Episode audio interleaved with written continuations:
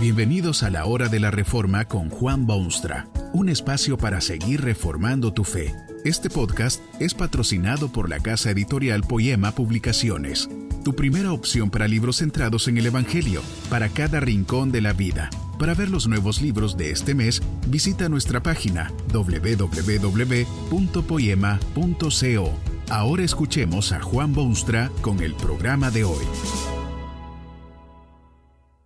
Esta conferencia se titula La necesidad de sacerdote y está basada en las palabras bíblicas de Hebreos 6:20. Hecho sumo sacerdote para siempre según el orden de Melquisedec.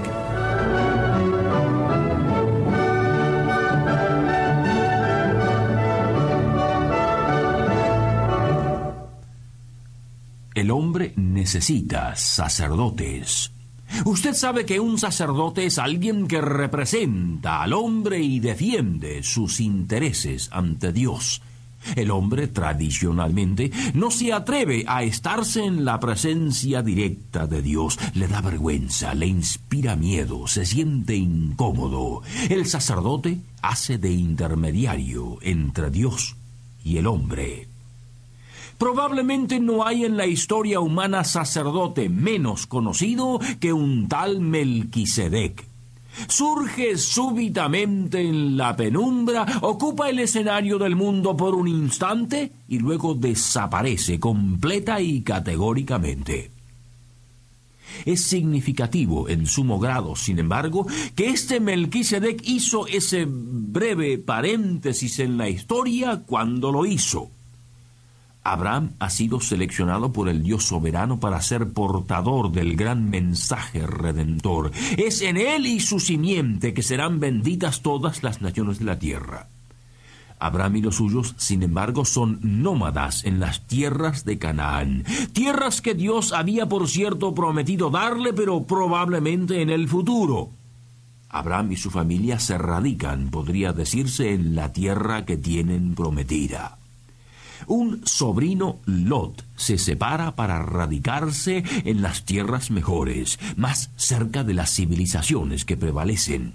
Y es por aquí que comienza la escena porque en una guerra de las que tantas había, unos reyes belicosos no solo han destruido ciudades y arrasado campos, sino que también se han llevado prisionero al sobrino Lot y los suyos. En semejante emergencia, Abraham moviliza a sus criados y capataces y resto de su tribu para ir en búsqueda de aquellos reyes aventureros. El caso es que Abraham tiene todo un éxito militar contra aquellos reyes, los pone en fuga desesperada y recupera íntegramente todo el botín que había sido robado.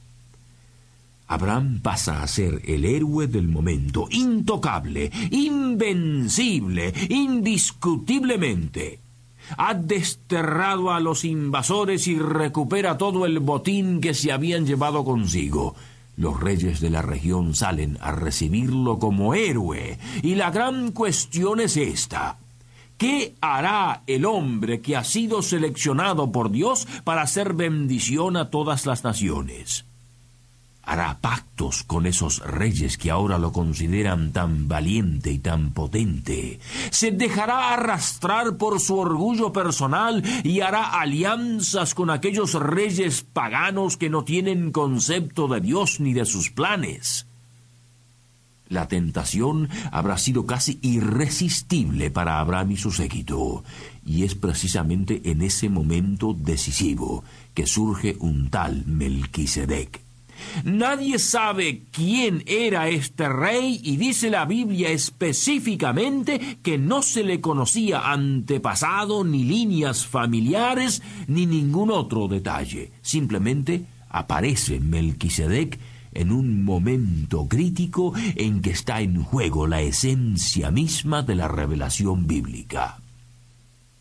Abraham, sintiéndose invencible y conquistador y fuerte, podría hacerse amigo de reyes terrenales y olvidarse de las promesas del Dios soberano. Dios le había dicho que se separase de su mundo y que en él serían benditas las familias de la tierra. Pero si Abraham descarta esa separación y esa confianza absoluta en las palabras de Dios, se cerrarán ante él las puertas que Dios le había abierto. Melquisedec que era rey de una región de por allí, interviene en aquel momento y rompe en alabanzas de Dios y Abraham se postra ante él y le da una décima parte de todo lo obtenido en sus andanzas de guerra. ¿Cómo es semejante cosa posible? Abraham, el hombre selecto, el uno entre miles, que ha sido separado por Dios para bendición de todo el universo, se humilla ante un rey cananita, un rey desconocido completamente. Es que Melquisedec era también sacerdote del Dios Altísimo. Era intermediario en ese momento entre aquel Abraham y el mismo cielo entra en escena justamente en el momento crucial y su mera presencia hace que Abraham recuerde quién es y qué planes Dios tiene con él y que la salvación se la debe a Dios y no a sí mismo, ni a reyes paganos ni triunfos militares. En cuanto ha tenido ese encuentro con Melquisedec, Abraham se dirige al rey de Sodoma y categóricamente le informa que no aceptará cosa alguna de sus manos a pesar de habérselo ganado caballerosamente en el campo de batalla. Abraham se aferra a las promesas de Dios y en ello radica su triunfo. Pero fue Melquisedec quien intervino en el momento crítico para llevarlo al sendero que debía andar para llegarse a Dios. Abraham lo reconoce como representante genuino de Dios al darle el diezmo de cuanto ha obtenido en su campaña militar. El Nuevo Testamento habla más de este Melquisedec que el Antiguo. Identifica o compara a este Melquisedec con otro sacerdote que vino muchísimos años después. La nación hebrea no podía aceptar a Jesucristo como el Hijo de Dios, y uno de sus argumentos era que este Jesús no había nacido de la tribu de los sacerdotes. ¿Cómo puede un Jesús que no es nacido de tal tribu darse las pretensiones de ser sacerdote y nuestro? Pero el escritor de la carta a los hebreos hace ver que Jesús es sacerdote del mismo modo que lo era Melquisedec, a quien el muy reverenciado Abraham había dado su diezmo y ante quien había aceptado su personal bendición. Jesucristo es sacerdote que ha entrado al escenario de la humanidad para llevar a los hombres a Dios. El hombre necesita un sacerdote que lo lleve hacia Dios, que lo represente ante Dios y que haga de intermediario entre él y su Dios. Esto es así por dos razones. En primer lugar, porque el hombre es indigno de entrar y de estarse en la presencia de Dios a causa de sus muchas maldades y grandes y sucias manchas. En segundo lugar, por lo que Dios es en sí mismo. Dios no puede tolerar la presencia de un gusano pecador y un hijo que ha perdido todos sus derechos. Por eso, en el cumplimiento del tiempo vino al mundo Jesucristo, perfectísimo representante de Dios, porque era hijo de Dios, y perfectísimo representante del hombre, porque era hijo del hombre.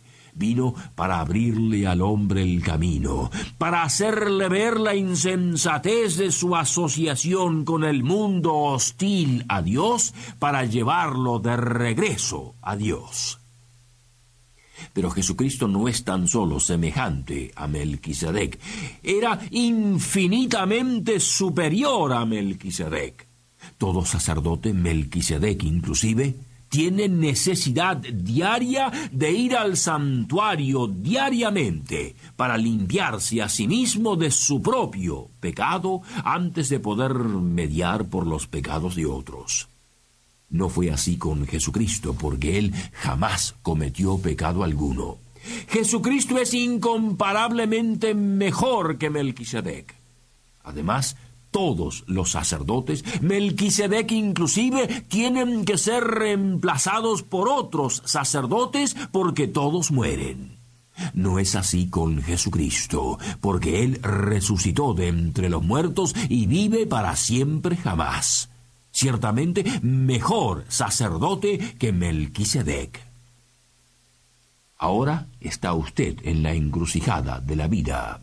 También usted necesita de sacerdote por lo que es, lo que ha hecho y también lo que es Dios. Usted no puede pretender que Dios se digne escuchar su voz, por más conmovedora que sea. Dios no oye los gemidos del hombre que ha caído al nivel del pecado. Usted necesita un sacerdote que lo represente ante Dios. ¿Qué mejor que Jesucristo? Usted sabe que Jesucristo jamás cometió pecado. No tiene necesidad, como cualquier otro sacerdote, de lavarse de sus propios pecados primero. Murió en una cruz espantosa porque llevaba sobre sí los pecados de otros, los pecados de su pueblo y nunca los suyos propios. Además, este sacerdote es eterno, porque resucitó de entre los muertos, ascendió al cielo y está sentado a la diestra de Dios para interceder por los suyos de día y de noche. ¿Qué necesidad hay entonces de otro sacerdote, por mejor que sea, y compasivo, y famoso, y tierno? Cristo le extiende sus manos marcadas por los clavos de la cruz y lo invita a acercarse a Dios por medio de él. Quizá usted piensa que no necesita de este auxilio por alguna razón u otra. ¿Hará usted mismo de sacerdote ante Dios? ¿Cree que Dios escuchará sus ruegos por desesperados que sean? ¿No hubiera él enviado a su Hijo al mundo si hubiese estado dispuesto a escuchar los quejidos de sus criaturas en este mundo? ¿Buscará usted el auxilio de alguna otra persona que le sirva de mediador ante Dios? ¿Por qué cree usted que oirá Dios esa voz y no la suya? Es triste observar que el hombre anda siempre a la búsqueda de sus propios mediadores, mientras que Dios ha provisto ya en su abundante gracia el único sacerdote digno de confianza, Jesucristo, según el orden de Melquisedec. Hoy se le aparece este sumo sacerdote para ayudarle a tomar el camino que lo llevará ciertamente a Dios. No rechace usted su voz. Que este mensaje nos ayude en el proceso de reforma continua según la palabra de Dios. Si quieres profundizar en la exposición bíblica, puedes buscar más recursos en www.poema.co. Allí encontrarás libros que te ayuden a entender la palabra de Dios y aplicarla a tu vida. Poema, el Evangelio para cada rincón de la vida. Nos vemos en el próximo episodio de La Hora de la Reforma con Juan Bonstra.